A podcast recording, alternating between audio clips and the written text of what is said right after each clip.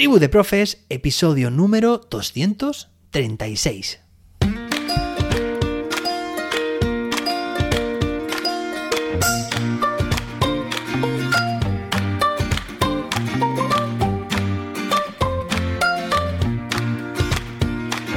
Hoy es lunes, día 12 de diciembre de 2022.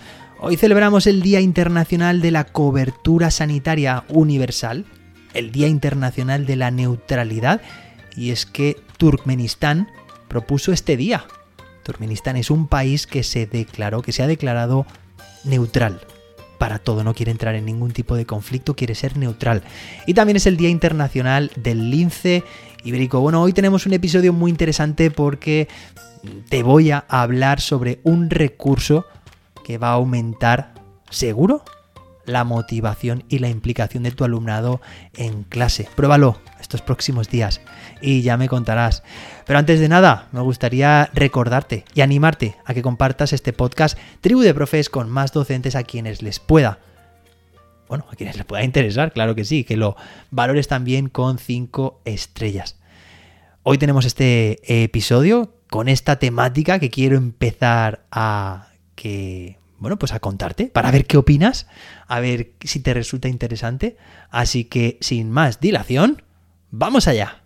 Venga, la herramienta o el recurso lo puedes utilizar para cualquier nivel educativo, cualquier etapa educativa, cualquier asignatura, área, materia, me da igual, porque lo vas a poder adaptar. Y se llaman los, em, como te he dicho, los tableros de elección. Y es que me ha costado dar con el nombre porque en español porque siempre, siempre lo he visto escrito en inglés.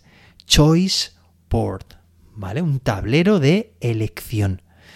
Y te animo a que cuando puedas hagas una búsqueda en Google con estas palabras, como quieras, en inglés o en español. Yo lo hago en inglés, porque vas a encontrar más ejemplos de esta forma. Y además, búscalo en Google, vete a la sección de imágenes, a los resultados de imágenes y vas a ver pues que prácticamente vas a encontrar sobre todo tablas en distinto formato, pero al final un tablero de elección es una tabla, como son las tablas normalmente, ¿no? Con filas y columnas, pueden ser más filas, pueden ser menos, pueden ser más columnas, pueden ser menos, esto tú lo puedes adaptar. Cada casilla lo importante es que tenga una actividad o un formato o un soporte distinto dentro de tu secuencia de aprendizaje. Vamos a concretar esto. Imagínate que eh, tienes por delante mm, el desarrollo de un ABP y vas a proponer a tu alumnado que el producto final de ese ABP lo materialicen, utilicen un formato entre los propuestos. ¿Vale? Imagínate que, por ejemplo, les propones hacer una maqueta, les propones, quiero decir, la solución o la resolución de esa situación problemática de ese ABP que lo puedan materializar de formas distintas. Una pancarta, un videojuego, una presentación, una representación teatral. Es decir, vamos a proponer distintas formas de manera que nuestro alumnado va a tener que elegir una o más interesante todavía, varias, porque conforme disponemos esas opciones en las diferentes casillas de este tablero, el tablero de elección, podemos decir no solamente, hey, escoged una opción, porque eso se lo podríamos hacer o decir sin necesidad de utilizar estos tableros, sino escoge una opción de cada columna o una opción de cada fila, de manera que nosotros hemos dispuesto esas opciones de esa forma, sabiendo que queremos que nuestro alumnado pueda elegir de, por ejemplo, de la primera columna, de las tres que le ofrecemos, una. De la segunda columna, que cada grupo elija también una. Me da igual que elijan la primera, la segunda o la tercera. Y es que unos grupos van a elegir una, otros grupos van a elegir otra y otros grupos elegirán la tercera opción. Fijaos porque estamos dando de esta forma, y bueno, esto podría ser con más columnas también, por supuesto, pero estamos dando la oportunidad de que nuestro alumnado elija, se ponga de acuerdo, consensúe y sobre todo, lo más importante, no perdáis de vista, no es llegar a clase y decir, oye, tenemos que hacer esto de esta forma, sino, oye, vamos a hacer esto y os planteo distintas opciones. ¿Cuál queréis? ¿Cuál escogéis? ¿Cuál os gusta más? ¿Esta, esta o esta? Y por supuesto, cuando tomen la decisión y la escojan, simplemente por el hecho de haber hecho eso precisamente, ¿no? De haber salido de ellos, partido de ellos esa, esa decisión, van a estar más motivados, seguros. ¿Por qué? Pues por eso, porque si la han cogido, será por algo. Y porque ellos han visto que en el itinerario de aprendizaje que le estábamos o que le estamos ofreciendo, ellos tienen capacidad de elección. Aquí la palabra clave es la elección. Y te estoy planteando este recurso, que son los tableros de elección, pues por eso, por lo que te estoy diciendo, imagínate, seguro que has estudiado en la universidad, pues lo presupongo, y bueno, incluso también en, secundaria hay optativas, ¿verdad?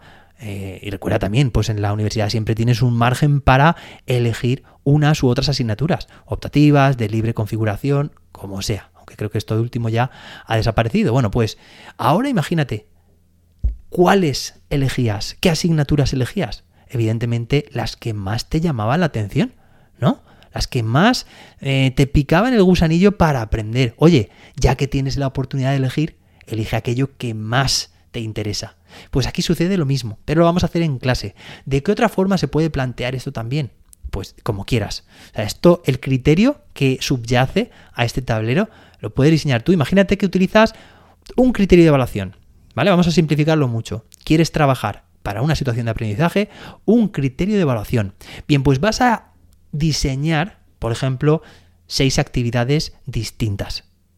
No todo el alumnado va a pasar por las seis actividades, pero las actividades van a estar diseñadas y sí que les vas a decir, imagínate que están dispuestas en tres filas y dos columnas, ¿vale? Pues vas a decir, de cada fila tenéis que elegir una.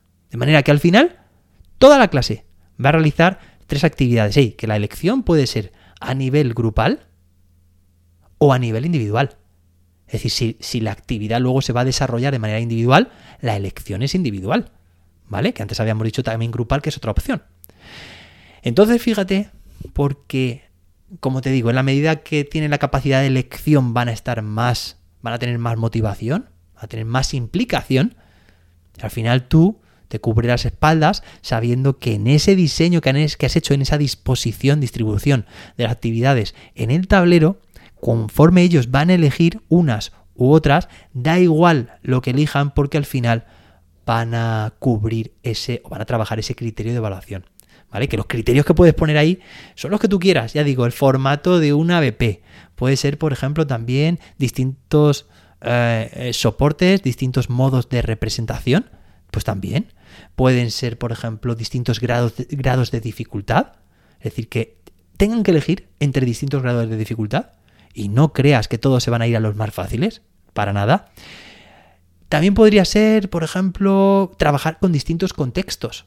Es decir, el mismo criterio de evaluación, pero uno es en un parque de atracciones, es donde sucede, otro es en una tienda y otro es, por ejemplo, eh, pues en el colegio o puede ser en casa. Y es, son situaciones muy similares, ellos y ellas, nuestro alumnado, tienen la opción de elegir qué contexto están eligiendo, pero lo que van a hacer dentro de esa actividad va a trabajar el mismo criterio. Pero, ya te digo, la clave está en que están eligiendo, ¿vale? Desde luego que, claro, a ver, si tenemos que plantear más actividades, pues nos va a requerir algo más de tiempo, pero ten en cuenta que esto es un recurso totalmente reutilizable, que esto lo utilizas año tras año y esa motivación está garantizada el paso de las generaciones. Así que ya te digo que merece mucho la pena. Espero que te haya gustado este recurso, los tableros de elección. Si tienes algún comentario, puedes hacérmelo llegar en jose-david.com barra pregunta. Estaré encantado de escucharte, de leerte y de responderte. Claro que sí. Bueno, tenemos por delante una semana muy intensa, así que vamos a por todas, que el trimestre y el año se nos acaba. Así que espero que te haya gustado este episodio, espero que tengas un fantástico lunes y nos escuchamos mañana martes con más y mejor. Claro que sí. Hasta entonces, que la innovación te acompañe.